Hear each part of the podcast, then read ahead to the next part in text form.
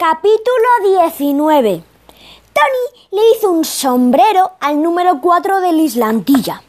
Después se la pasó a Elena, que se la devolvió al primer toque, y él también se la devolvió a la primera. Elena encaró el área con el balón controlado, levantó la vista hacia la portería y la pasó justo hacia el otro lado, sin mirar. Y allí aparecí yo. Cogí la pelota y me quedé solo delante del portero. No podía fallar, tenía que meterla. Estaba pisando el pico del área. Pensé en tirar con todas mis fuerzas. Pero entonces vi que el portero corría hacia mí como un poseso. Así que levanté el pie como si le fuera a hacer una vaselina. El portero de la antilla también lo vio. Saltó y yo aproveché para pasar el balón entre sus piernas.